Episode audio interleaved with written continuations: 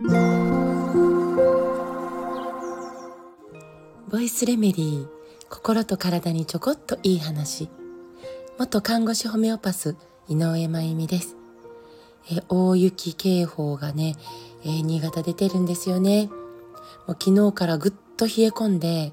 まあ、我が家のある、まあ、阿賀野市っていうところなんですけど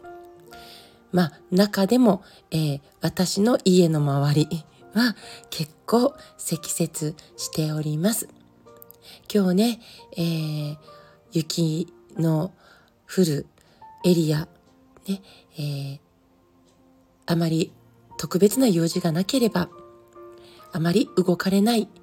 で安全第一でお過ごしください。で、えー、昨日の朝は臓器の、えー、排泄タイムのお話をさせていただきました。まあ、今朝はその続きになるんです。えー、私たちが健康で過ごせるためには、ね、臓器たちが日々ちゃんと排泄できているか、デトックスできているかが大事です。で、この、えー、排泄、デトックスはね、臓器それぞれに適した時間があるんですよっていうことを昨日お伝えしたんでした。で、簡単に振り返ると、朝 AM5 時から7時までは大腸の排泄タイム。だから、この時間帯にうんちが出ることは理想的なんですよ。便意が起こって、ね、この時間の中で、えー、うんちが出る。ね、で、えー、すっきりと、えー、うんちを出し切った後の、えー、朝7時から9時は今度は胃の排泄タイムでしたね。朝ごはんを食べてもらって全然いいんですけど、よく噛んで、一日の始まりなんで、よく噛んで、ね、腹八分目で消化の良い朝ごはんをね、えー、ゆっくりと時間をかけて食べることで胃の消化力を高めることができるということでした。そしてその後、ね、えー、午後1時から5時で膀胱小腸、ね、膀胱と小腸の排泄タイムなんです。で、この時間、午後1時から5時、ね、ここに水分をしっかりとると、それが翌朝の排便をスムーズにすることにつながったり、デトックス作用の高い尿がしっかり出せるので、むくみの少ない体になれるんでした。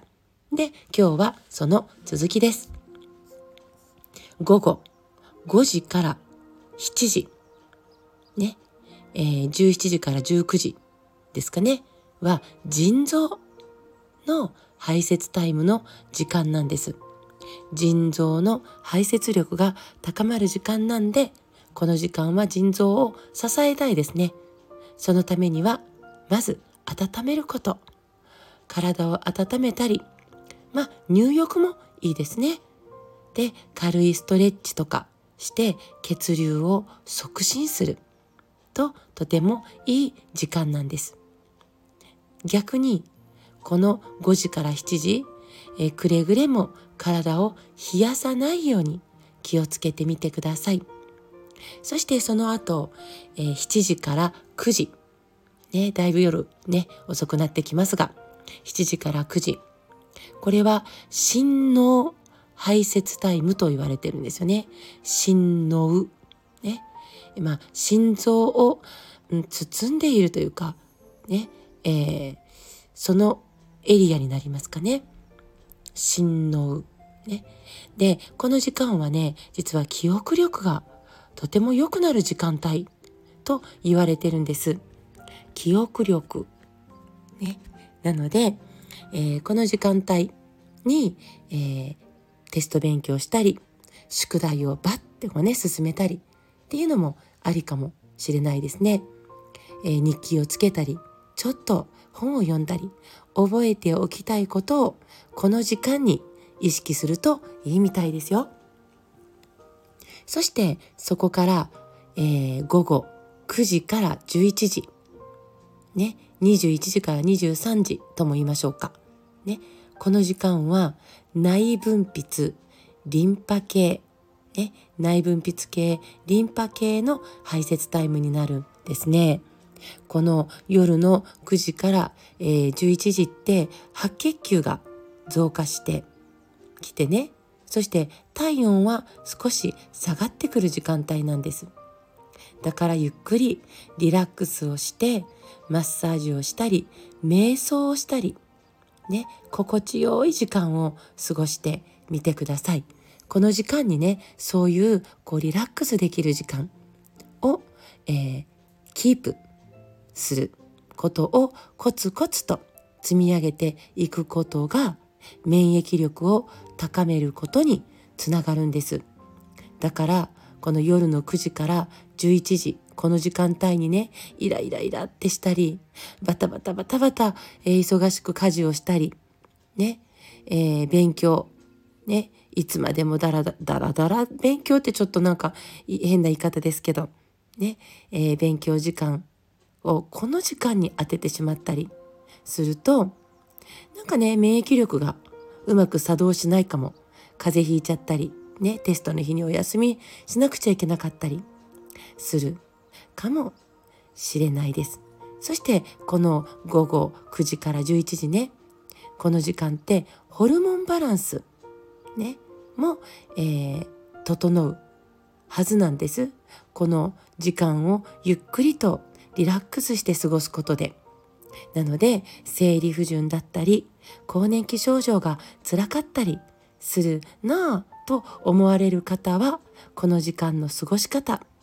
見直してみましょう。ね、そして、えー、その次に、えー、来るのが、うん、午後の11時から、えー、午前1時真夜中っていう感じですかね。これはね肝臓の排泄タイムなんですよ。これめちゃくちゃ大事。ね。要はこの時間に熟睡できているかどうかって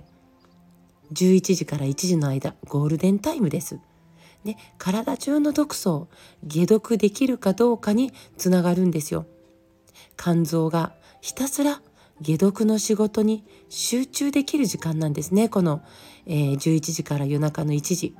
だからこの時間にいつまでも起きていたり、ね、飲食したり、ね、しちゃうとね、肝臓が解毒に集中できなくて、毒素が溜まっていっちゃうことになりますよ。これは本気で気をつけましょう。そしてその後、えー、AM ね3時から5時明け方にかけて